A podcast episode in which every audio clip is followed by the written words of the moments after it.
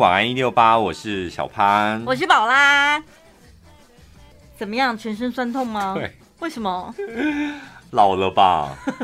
什么意思？有的人老归老，身体健康的很，少在那边。我很健康啊，只是容易酸痛而已啊，怎样？好像是哎、欸，我也蛮，是因为我们太久没运动。没有，我觉得我们就是，你知道，在电台工作的人真的会这样哎、欸，就是刚开始进来的时候，奶超个动用，是吧？你刚进来的时候也是奶超，但工作久了之后，每个人都变得好娇贵哦，碰不得，疼不得，热不得，冷不得，这样。因为我们活在樱桃的环境。还有，我觉得电台就是对我们这些主持人来讲，也算是蛮细心呵护的。一年、两年之后，我们就变得很娇贵了。这样，对，这倒是真的。环境很重要。对。现在如果说太纵养我们了，导致我们变得如此娇贵，这叫做宠溺。有没有？你有没有觉得这两个字就是哎呦，宠溺哦？好像也还没到那个地步。对啊。宠溺有吗？啊，好像也还没。哼，突然觉得可以跟公司要更多，但是的确蛮保护、蛮照顾我们的啦。因为我我呃之前有跟一个大陆的那个广播主持人聊过天，嗯，然后我就聊一下，他们他他们就很好奇，就是电台的氛围、工作的氛围是什么，然后我们就大概。分享一下这样，然后他听我讲完之后，我都还没听他讲。他说：“所以完全是把你们当明星在照顾。”哎，我说没有啊，没有把我们就正常就这样啊，这很正常。我们公司也没有分什么大牌小牌，没有，就对每个主持人都这样。对，他说那就是完全把你们当明星在照顾。我说那不然你们是怎么样？他说主持节目只是你所有工作的。一小部分，嗯，你下了现场之后，就是还是会被骂得跟狗一样，就企划案没做好啊，业绩没达标啊。他说那完完完完全全一点主持人的尊严都没有。可是因为我也曾经去大陆就是交流过嘛，然后去参访，哎，讲真的，他们随便一个台呀，就是。人数都比我们多上还要多，我我遇过最多的是一万个人。对，就是那个规模之大，然后员工这么多，你知道工作要分配分配下来，不就是一档节目，他那个分工之细的，就是主持人是主持人，然后另外会有导播、制、嗯、作人、助理什么的，所以不就是每一个人只要顾好自己分内工作的事情就好了吗？他们还有很多啊，那是主持嘛，主持完之后还有很多企划啊。然后活动啊，业务的工作，嗯，他说得要这样子多做，这样。我说你们竞争比较激烈吧？人多当然竞争激烈。然后我就说你们竞争比较激烈，而且你们就是资源多啊，那么大这样，但就讲一些话安慰他这样。然后接下来他就问哦，那你一个月薪水多少？我说我们电台真的还好，我跟你讲，像在。在台湾我不敢讲，其他像小倩问我，我就不敢讲。其他人问我就不敢，但在大陆我真的觉得没有关系啊，我就很老实的讲出来。嗯，然后他的反应，我跟你讲，就是对他重重一击。因为他就算说，那这样工作项目有哪些？哈，这样子薪水就有这样，然后我们工作项目这么多。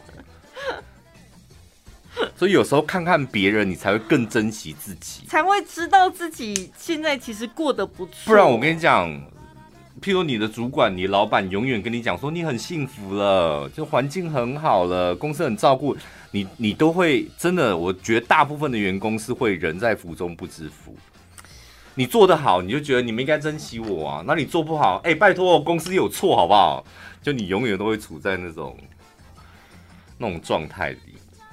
但是台湾人有些个性也蛮奇妙的哦，就是有些人会觉得说去聊薪水好像是一个禁忌，因为我们不是流传一句话说“人比人气死人”，嗯，就你去打探别人的薪水，万一别人的薪水比你高，然后你去眼红，然后比较完的时候，你也不会比较好过啊。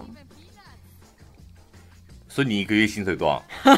干嘛？哈哈哈！你你现在这是公开问呢、欸？欸、什么意思？我先把麦克风关掉、啊。我告诉你，不用不用不用不用，我一定没有你高。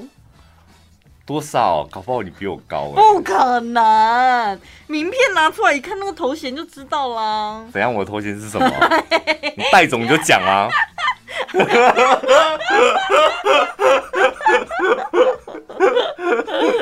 工作性质又不一样，有几个有几个我比较交心的主持人，嗯，我们真的是就是会私下会会互相透露一下，嗯，就是收入是多少，嗯，然后就互相给对方建议。比如说你可以争取，或是这样子是很好的。哦，那你心态蛮健康的哎。对啊，就是、像我，我就会避免，就是同公司的人，我其实都不太想哦。因为你比较高啦。哪有？哎呦！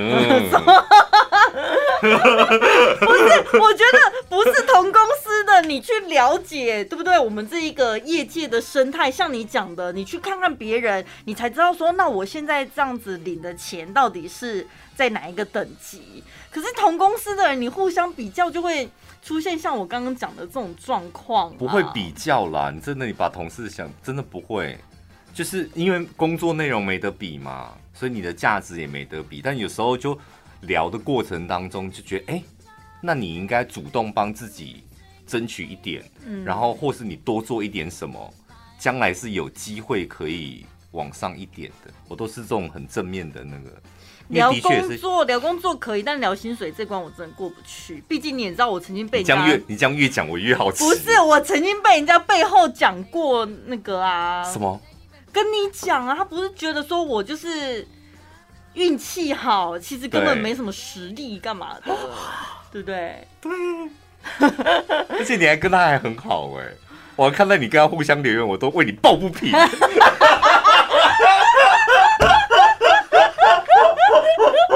我这不是在煽风点火，这是你这种傻孩子。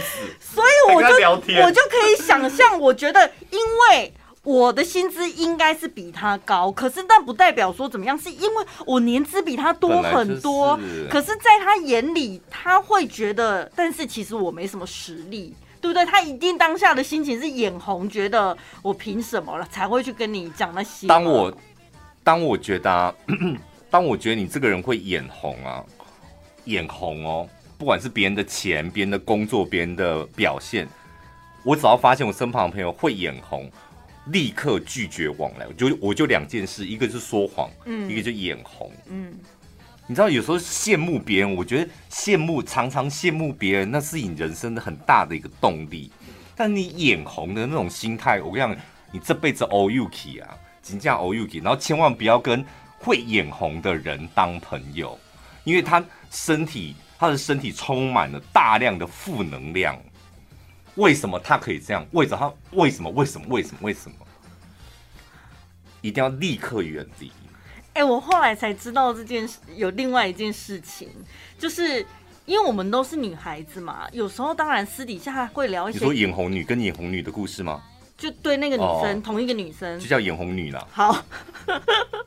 然后我们女孩子都会聊一些感情的故事或干嘛，嗯、然后因为我们身为姐姐，我们就会觉得你现在 你现在这个对象就没有很珍惜你啊，嗯、就为什么你要一直去扒着他不放？因为我们觉得他的条件比那个男生好很多，嗯、可是他都把自己的姿态放得很低，这样，然后我就觉得那个男的都不珍惜他，真的是很可惜。你明明可以找到更好的对象，但是你知道女生。被爱冲昏头的时候，这一些对他来讲都是忠言逆耳，他反而就会觉得说你们都不懂我。后来我才知道，他跑去那个别的同事那边啊，就是跟他抱怨说：“我真的觉得只有你懂我。”哎，你知道那个宝拉，他说他都只会唱衰我的感情。你看吧，真的啦，我跟你讲，这一来这种人少碰。二来就是感情上的建议，这个话题啊，真的要少碰。啊，怎么会这样？这样就好了。嗯，就让他讲他自己想讲的。对对对，你在旁边做一些你知道撞声词，这样就好了。嗯。但事实证明，我们当初讲的没有错啊。对啊，是事实啊。我跟你讲，旁边的人才看得清楚啦。对，可是因为他的眼光一直以来都有问题，真的啦。你工作上的眼光有问题，基本上你生活上的眼光也不会好到哪里去。这话会不会有点重？但事实上是这样。我现在就回想起他后来打算要。在工作上面转换跑道的时候，我们也是从来没对他讲过好听话。我们一直提醒他一定要稍微注意一下，他接下来想要工作的那个伙伴，那可能。我们就觉得怪怪的啊，对不对？我们就我们都看得出来。可是我觉得，我那时候也觉得很怪。嗯，就是我觉得一个主管或是赏识你的老板。他不能够有太多就是愉悦的行为举止，嗯，你不能把他这些，你知道关爱跟欣赏，你知道那是很微妙的那种界限。界限，嗯，然后那个过了之后，就觉得这个人不是太正派的人，对，那我们在外面看我们都很清楚，但我那时候我是选择不讲，嗯嗯嗯，就是因为你知道他那种有些人就是这样，再回归到眼红。你为什么会眼红别人的能力？我跟你讲，有时候你真的看不清楚你要什么，你太容易被冲昏头了。嗯，你太容易被名利冲昏头了。我觉得那个位置，我现在就要爬上去。我觉得那个钱，我现在就要得到。你知道，他只看得到他想要的东西，其他都看不到，所以很容易被骗。嗯，所以我可以想象他当初的心情，一定是觉得。他会觉得我们都羡慕他，我们眼红他，我们才会一直跟他讲这些负面的话，扯他后腿。可是这些话他从来都没有亲自讲出来过。他每次内心真正的想法，我们都是从外面传回来的。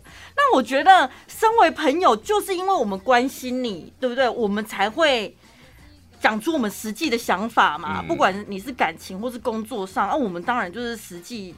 感觉看到是这个，我就会想要提醒他，朋友才会想要互相提醒。嗯、那他同样身为朋友，如果你听了这些话，你觉得心里不舒服，我觉得其实应该要让我们知道，你就直接讲出来说，嗯、其实事实是怎么样，你们不要这样讲什么的。可是他从来没有讲过这些话，因为他没把你当朋友，嗯，他只是把你当做一般人，然后他讲这件事情，他只想在你面前炫耀。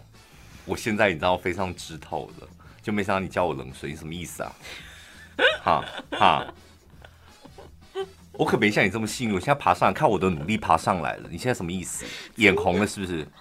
内心好多 OS 哦，我当下我都不晓得。我这些，我很会观察人家这种小细小细节。嗯、我有一次也是讲说，我觉得这样有点怪。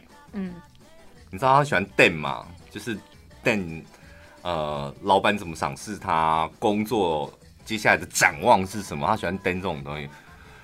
然后我就觉得，我觉得这样有点怪。我只只讲了一句这样的话，然后他的那个表情，我知道他很用力的在控制，嗯，控制出一个自然的表情。但我就看到他那个控制的肌肉，我就觉得哦，讲不得，嗯，就不能讲这个。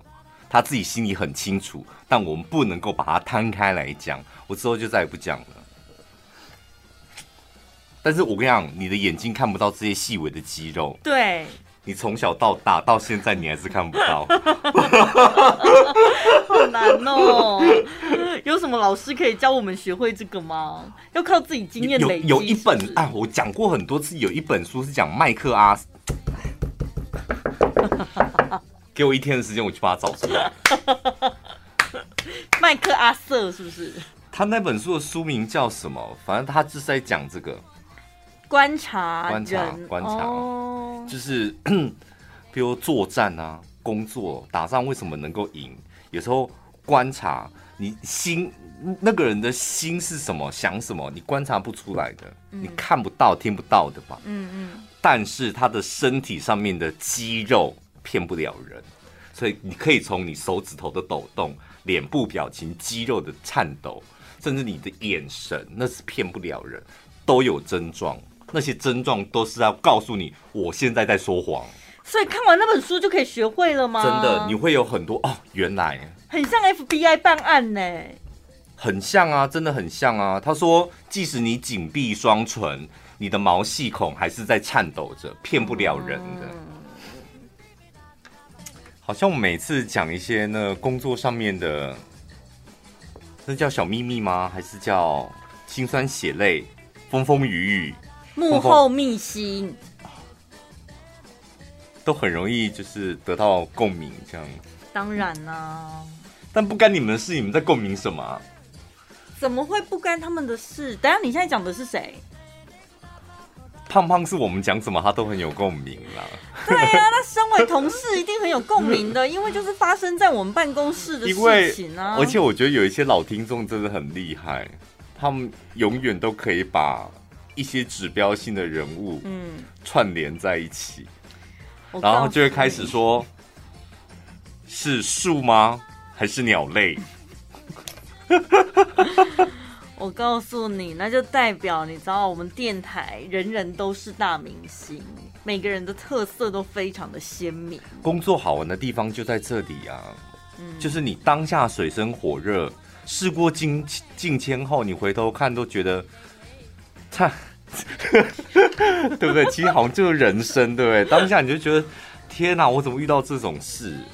然后愤愤难平。事过境迁，回头看都觉得啊，还好了，就笑笑的讲也没什么，就表示我们长大啦，年纪大了，回头看过往才能够这样如此轻松吧？年纪多大，我倒觉得不见得。有些人可能长个两三岁，他心智成熟幅度很大；有人可能长了五岁、十岁了，心智成熟幅度还一咪咪。像我就属于这种类型的。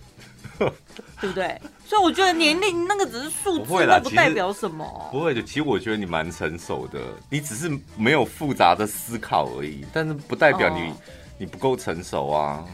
我从二十几岁的时候就一直被人家讲我很成熟，就是说看起来很淡定。哦，你二对，我觉得这样讲有道理。我第一次见到你的时候，我真的觉得你风尘味好重。真的，我就觉得你破人世，对，你经历过一些什么，然后不在乎很多什么。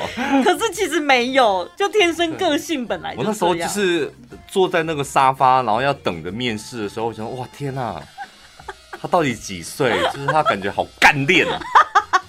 对，你那时候真的有股干练呢。对，我那时候二十几岁就被人家形容什么稳重、成熟、干练什么。嗯，然后我心想说，是不是你们不好意思直接说我操劳？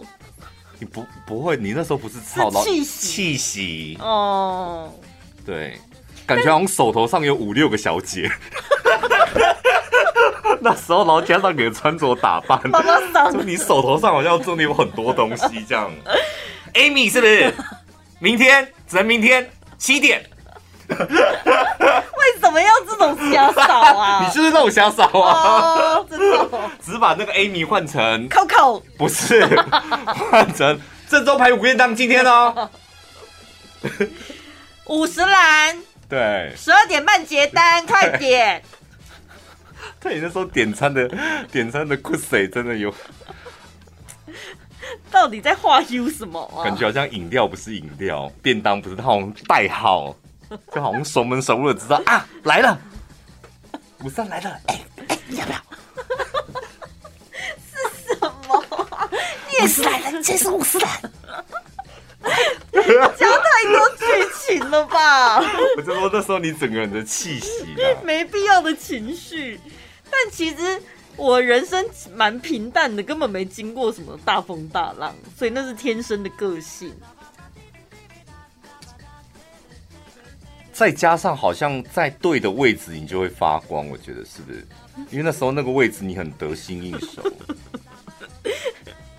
所以那对我来讲是个对的位置。那时候的你是个对的位置啊。嗯。但现在的我可能要有其他位置才是真正对的位置。现在好像偶尔才会发光，对不对？大部分是是小红哎，会不会？不知道怎么了哎。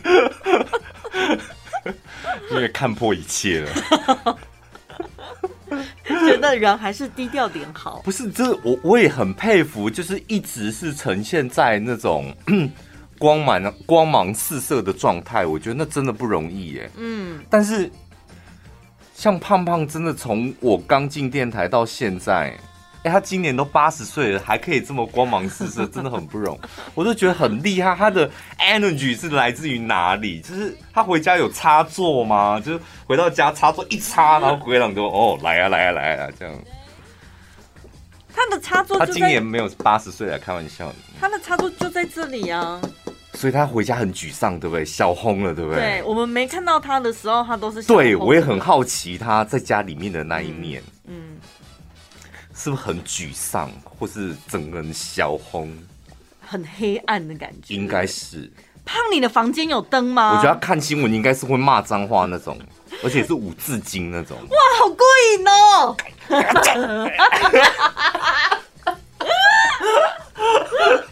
对不对？应该是。你的黑暗是属于暴躁那一种的，我没有，就是跟他平常的那一面是不太一样的。对，所以我想象的是很阴森的那一种，哎，应该也有，因为我有透过几个，像我们节目常常会讲一些以前工作上发生的事，嗯，然后他不都会私讯跟我们跟我们互动吗？然后我都想说，那那么久的事情了，你居然还历历在目，而且他都会在我们讲完故事之后跟我们讲说，他也知道，然后后面再下一个他的心情注解，嗯。嗯说他真的很贱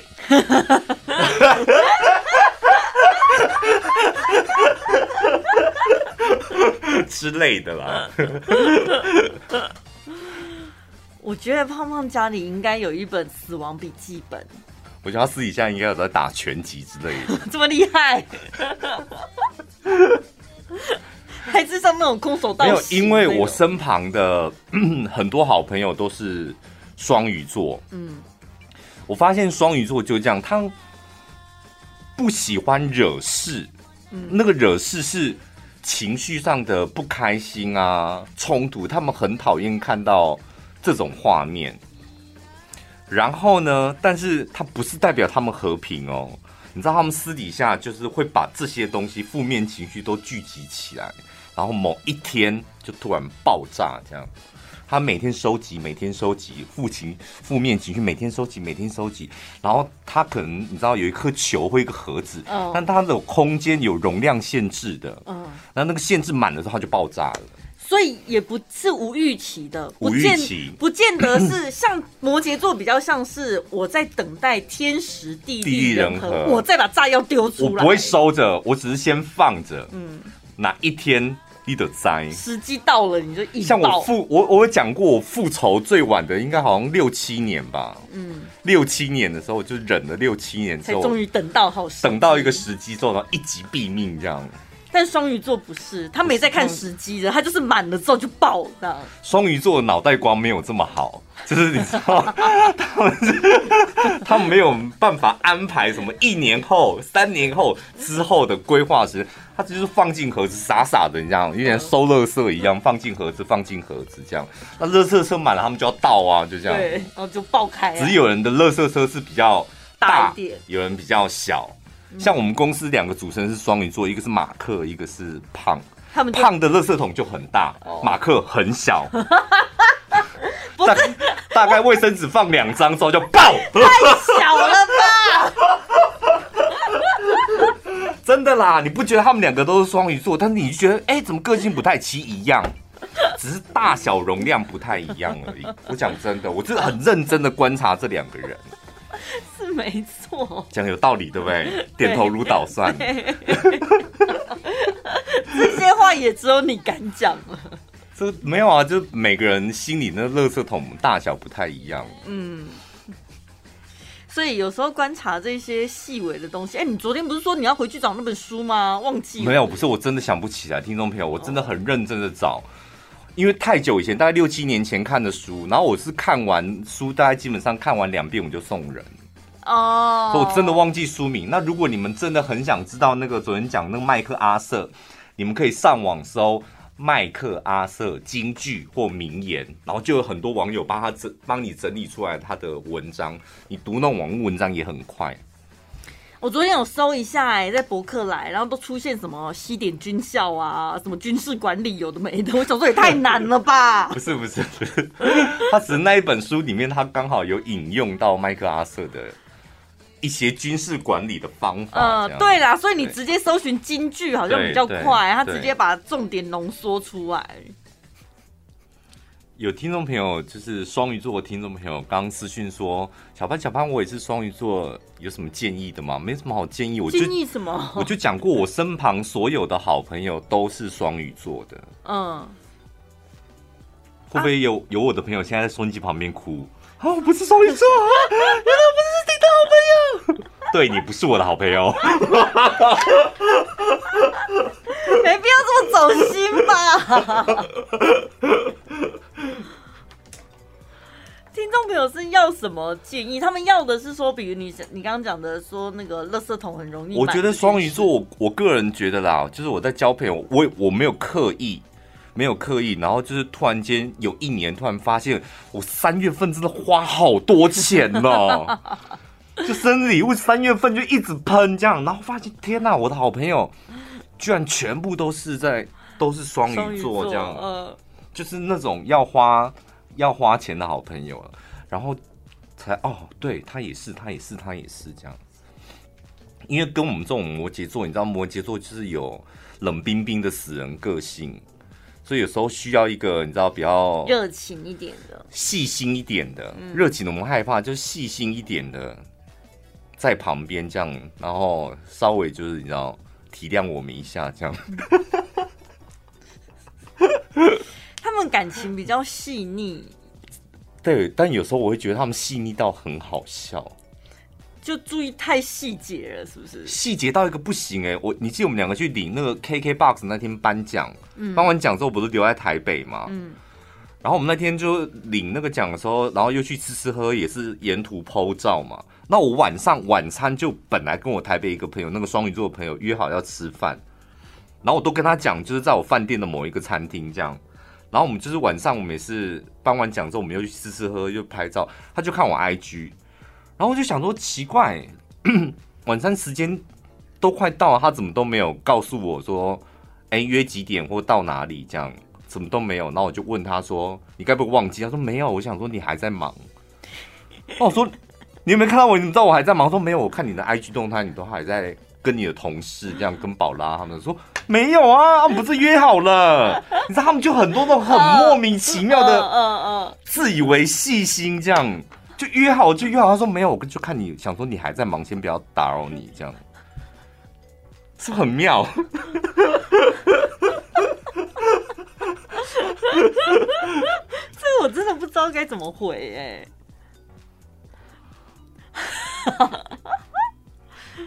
可是我天秤座好像有时候也会这样子，就是莫名的细心，是不是？太多的细心，就刚好看到，然后你就会想说，哎，啊，不是约什么时候就要碰面了？为什么你现在还有其他事在做？这样看他的 IG 这样啊？对，他还在做其他事。对，但你是会北宋，是不是？他想说，哎。你是忘了跟我的约会？也不会就想说，嗯，那这样来得及吗？还是什么的？天啊，你们以为 IG 限动是真的此时此刻发的吗？你们很多限动不就是早上发生完事，现在中午在吃午餐的时候在那边有空档的时候才发。后来对，后来就比较不会那么在意了，就想说，哎、欸，也不见得是现在。而且我后来就觉得说，本来应该就是要相信朋友，约好就是约好了啊，所以时间到他就会。我跟你讲，你不觉得现在很多人都会，包括我们自己，有时候真的会被这些 IG、脸书给影响到心情。对，你就有时候看朋友一直在 po 什么干掉公司的话，这样，嗯、然后你就会回他说：“怎么啦？是不是心情不开心？”这样说：“没有啊，没事啊。” 那我说：“就是早上你不在骂你们同事或是什么的？”嗯。说没有，也太久没发文了。哦，想说发些东西是不去关注的。可是遇到这种的，你不会想说，我一我听那个更夸张的是，说没有了，我那天就拍到一张很好看的风景照，但我不知道 po 什么，然后就想说我那个文字搭配那个颜色蛮适合的。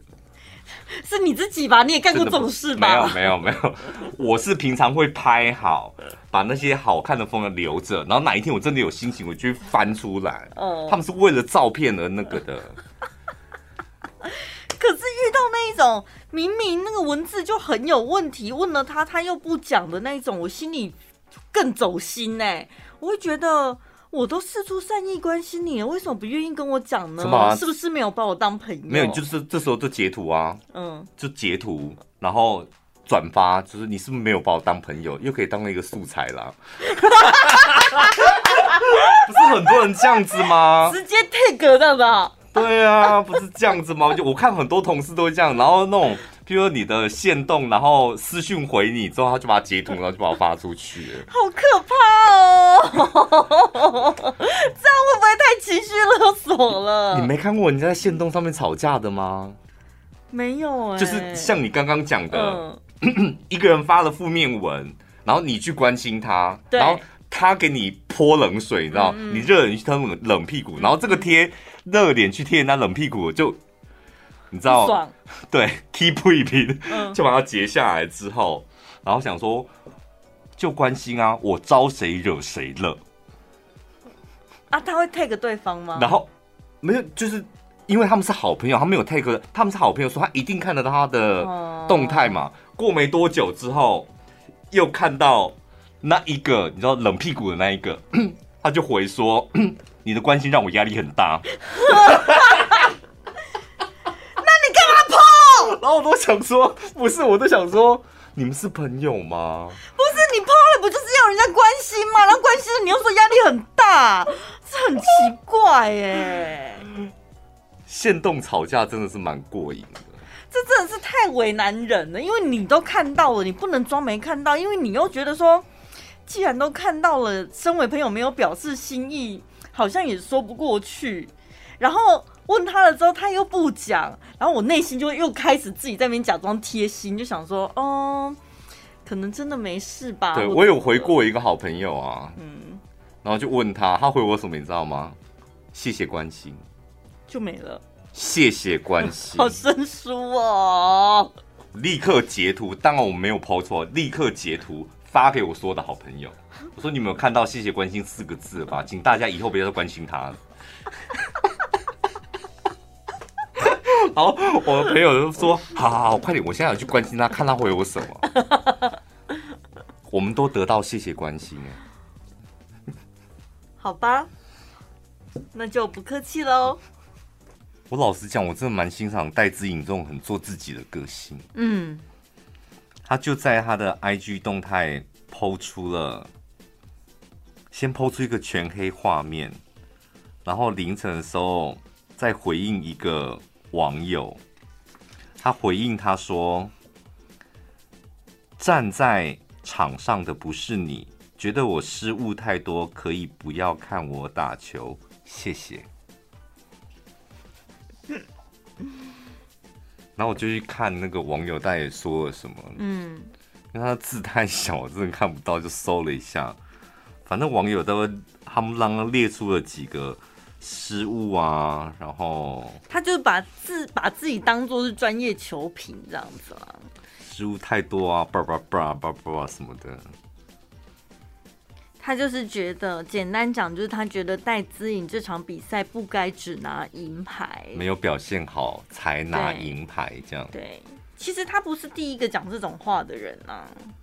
很多人在自己还有个某主播也是，对对，也是被骂到臭立刻立刻写评论这样。对，不需要戴资颖出面，其他网友就把他们骂到臭头了。现实生活当中的确蛮多这种人的，教别人怎么做，被泼给泼，真的不，我们真的不要成为这样子的人，真的很不好。有有一年呢。我们来了一个新的主管，就节目部的主管这样。然后他来呢，刚来的时候他就想要大刀阔斧，他觉得主持人应该要不一样，节目应该要不一样。然后那时候我们也很兴奋，就觉得对，就主持久了，你也想要转变这样，然后终于来了一个新的主管带领我们转变，我觉得很好。所以我主持人就兴高采烈的参加了那个会议，那个会议上就只有主持人，嗯，然后跟那个主管，那个主管就前言讲了一句话，讲了一些话，我们应该要改变，应该要转向，应该有新的思维，这样蛮激励人心的。然后大家听得津津有味。听他讲完之后，突然间呢，他就请另外一个非主持人上台展示他的 PowerPoint，然后他的 PowerPoint 从第二章就立刻惹毛台下所有的主持人，因为到第二章之后，他告诉我们该怎么主持节目。我有去吗？我在想说，你为什么没去？我没去吗？可是我好像隐约记得这件事、欸。当然记得，这你那时候是跟我主持了吧？我想知道，你不要哦，好了。他 PowerPoint 呢？哦啊，主管是谁？女粉女生哦，有没有？哦哦哦哦哦，对耶。当下你知道我我在算在那个所有的主持人里面也算是个小菜鸡这样，所以当下我就觉得连我都觉得凭什么？你在干嘛？然后他的教你主持是什么意思？你知道吗？他惹毛人家的点在哪里？他先告诉你，你们现在的这个样子已经过时了，为什么要在广播上面教育听众们？先告诉我们。你们这样做其实已经退流行了，不对的。讲完之后，那你们可以怎么做？嗯，节目的时间长短，你们讲话的长短，精简的内容，他接下来就告诉我们，先否决我们哦，然后再告诉我们接下来应该怎么做。问题是台上那个人根本不是主持人啊，你知道台下我在台下，我印象很深刻，我就立刻呢眼角余光就发现我旁边有好多火。蹭蹭蹭蹭蹭，第一个被我发现臭脸的，你知道是谁吗？曼玲妈。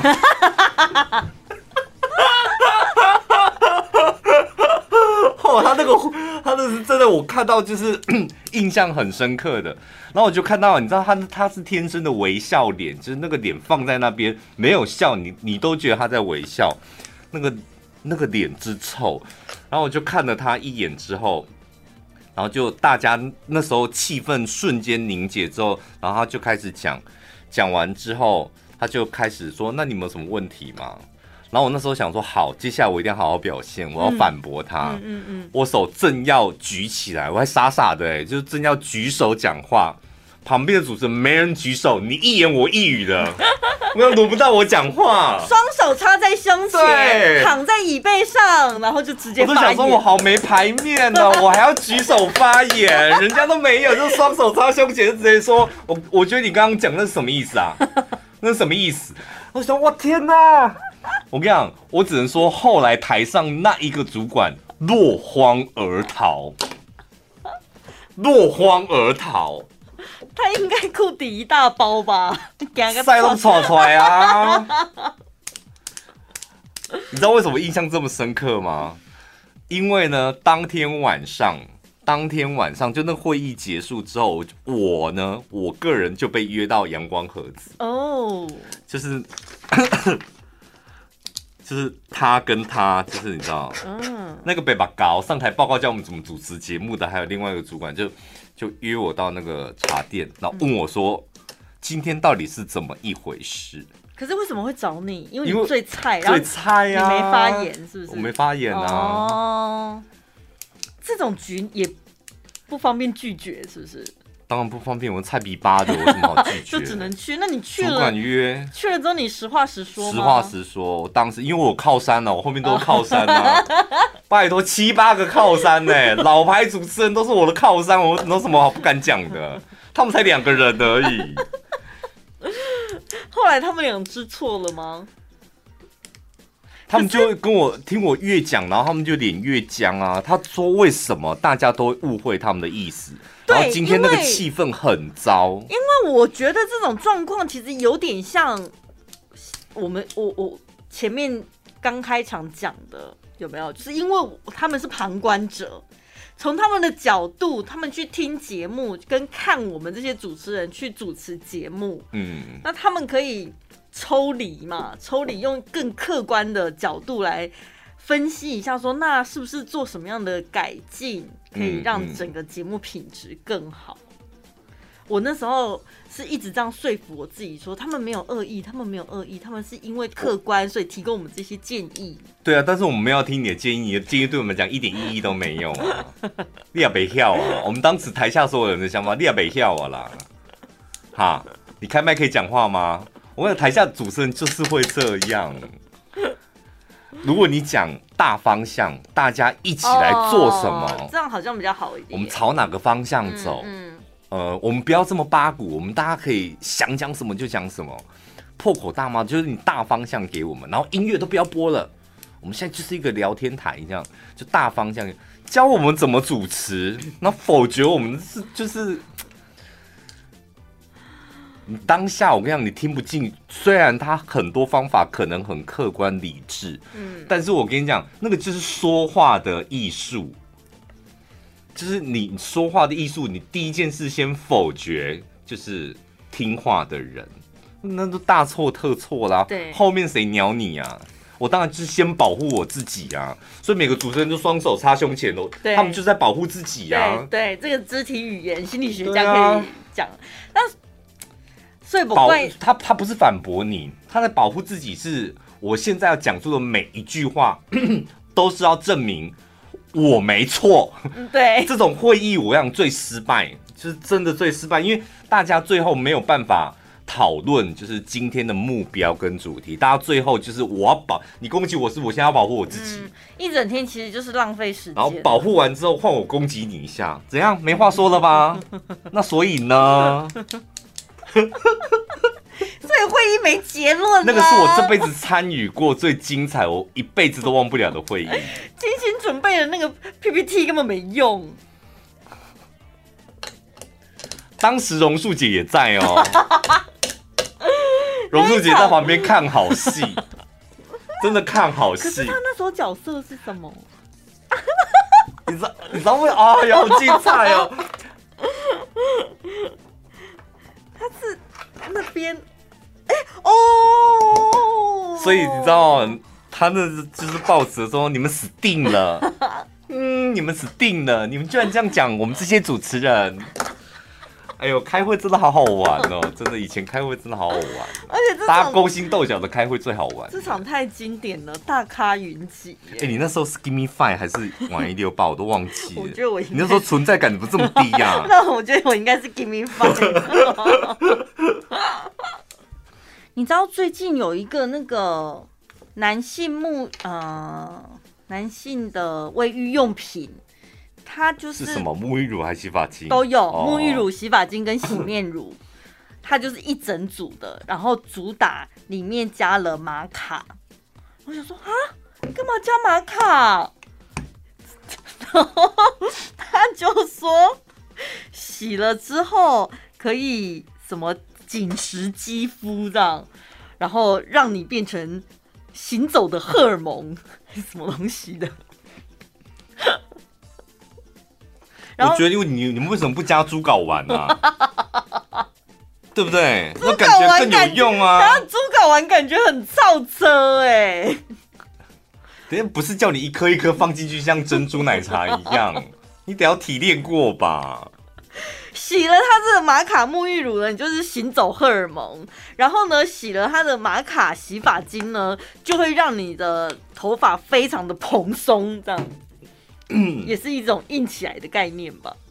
然后洗了它的玛卡洗面乳，就是紧实你的肌肤，这样。我个人觉得那个这个是蛮没逻辑的，噱头的。因为玛卡就重点就是它营养成分有点提振精神嘛。对。那你把它加在那个洗沐系列，我觉得我那个逻辑还比较对。你说猪睾丸的逻辑？对啊，我要哎、欸，我推出一个小潘限定猪睾丸沐浴乳，增加你的雄性荷尔蒙，这才是行走荷尔蒙吧？但是它没有有比较好听的名词吗？没有，我就要告诉大家，我添加的是百分之百的台湾猪猪睾丸。猪睾丸的感觉真的很车哎、欸，但鸡睾丸好像没意思，行对不对？我觉得没气势，对不对？我觉得你要添加一点贵族的味道在里面，应该是德国种马的睾丸。对，不是，可是我要支持台湾在地农产呐、啊，干、oh. 嘛去买那个？而且要挖他们的睾丸。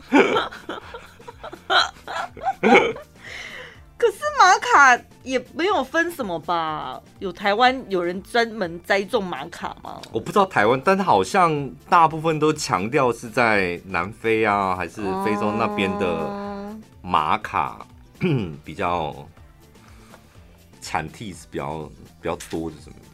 怎么样？出桃子嘴吼，他们讲。有吸引到吗？男性朋友们有被吸引到吗？因为男性荷尔蒙这种东西，怎么样？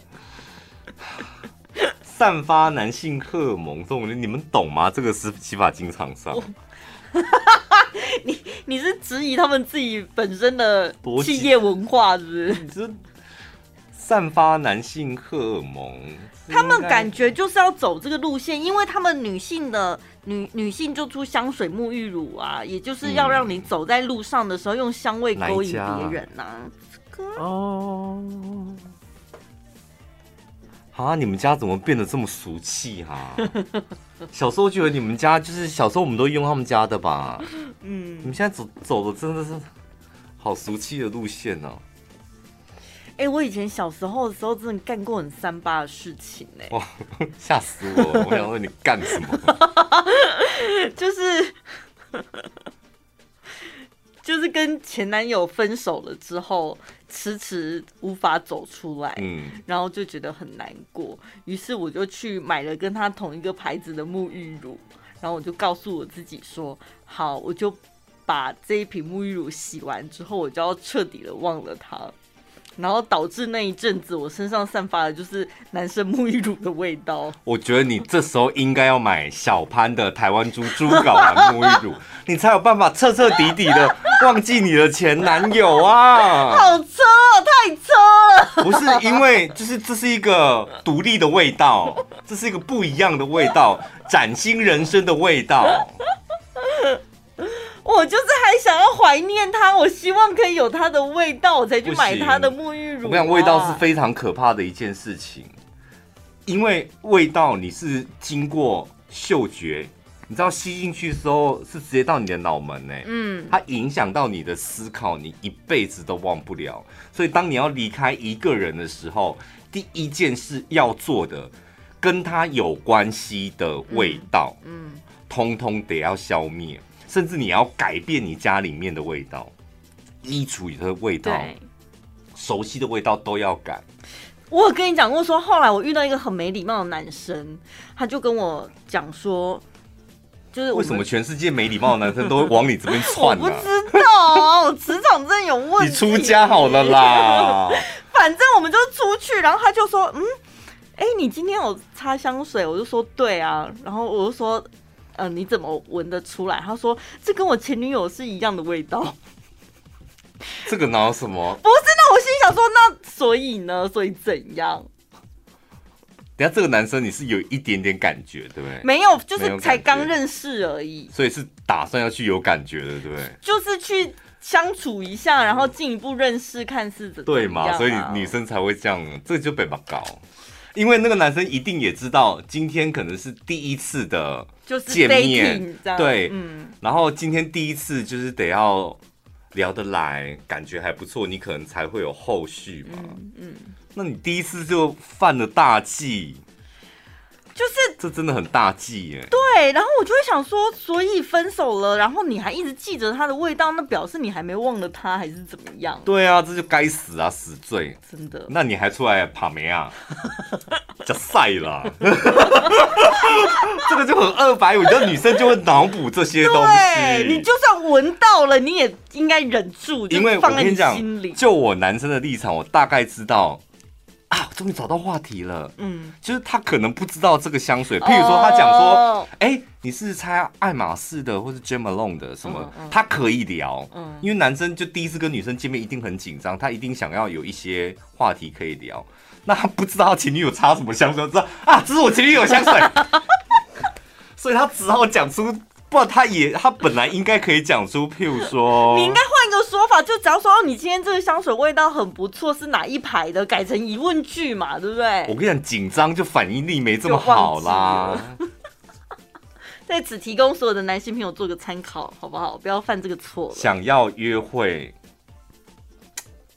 不是想要约会，我觉得就是前女友这三个字真的可以从你的人生里面剔除。对啊，没有用处啊！前女友这三个字就一点帮助都没有。前女友、前男友这三个字都得要剔除。可是如果说你比我前女友漂亮呢？这是称赞。没必要，给呀给啦！你比我前女友体贴。那只有这部分体贴，只有这部分赢过他吗？那如果对男生皮肤呢？皮肤呢？皮肤比你前女友好吗？就你没完没了啊！好了，女生真的是很啰嗦，但男生嘞，如果说你比我前男友厉害，不行。你是说什么？什么厉害？全部不行哦，男生也不喜欢这个哦。就前女友、前男友这三个字。不彻彻底底的从你的人 delete，因为我跟你讲，有一些北巴搞，他也很喜欢跟朋友还有同事聊前任。嗯，我跟你讲，你聊那个干嘛？都过去了，都过去了，最后其实也会变成人家的笑柄啊。因为你又不是像我是主持人，你看我知道陈宝拉每一个前任，我都可以拿来节目中当素材，我拿来赚钱呢。你看他那个前任多值钱。对呀、啊，你们私底下讲只会被人家笑而已，又赚不到钱。啊、我们节目讲，我们 podcast 也录，还接夜配，就一个前男友用这么多年，哎呦，起码第一个那个阿斌哥那个我用了十年呢，都回本了，超回本。这猫以前还会瞪我，后来讲都没给他，各谈几挂好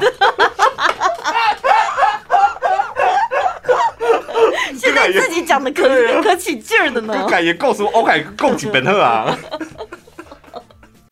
最轻松、最好笑、最疯癫，都在小潘宝拉的晚安一六八。超好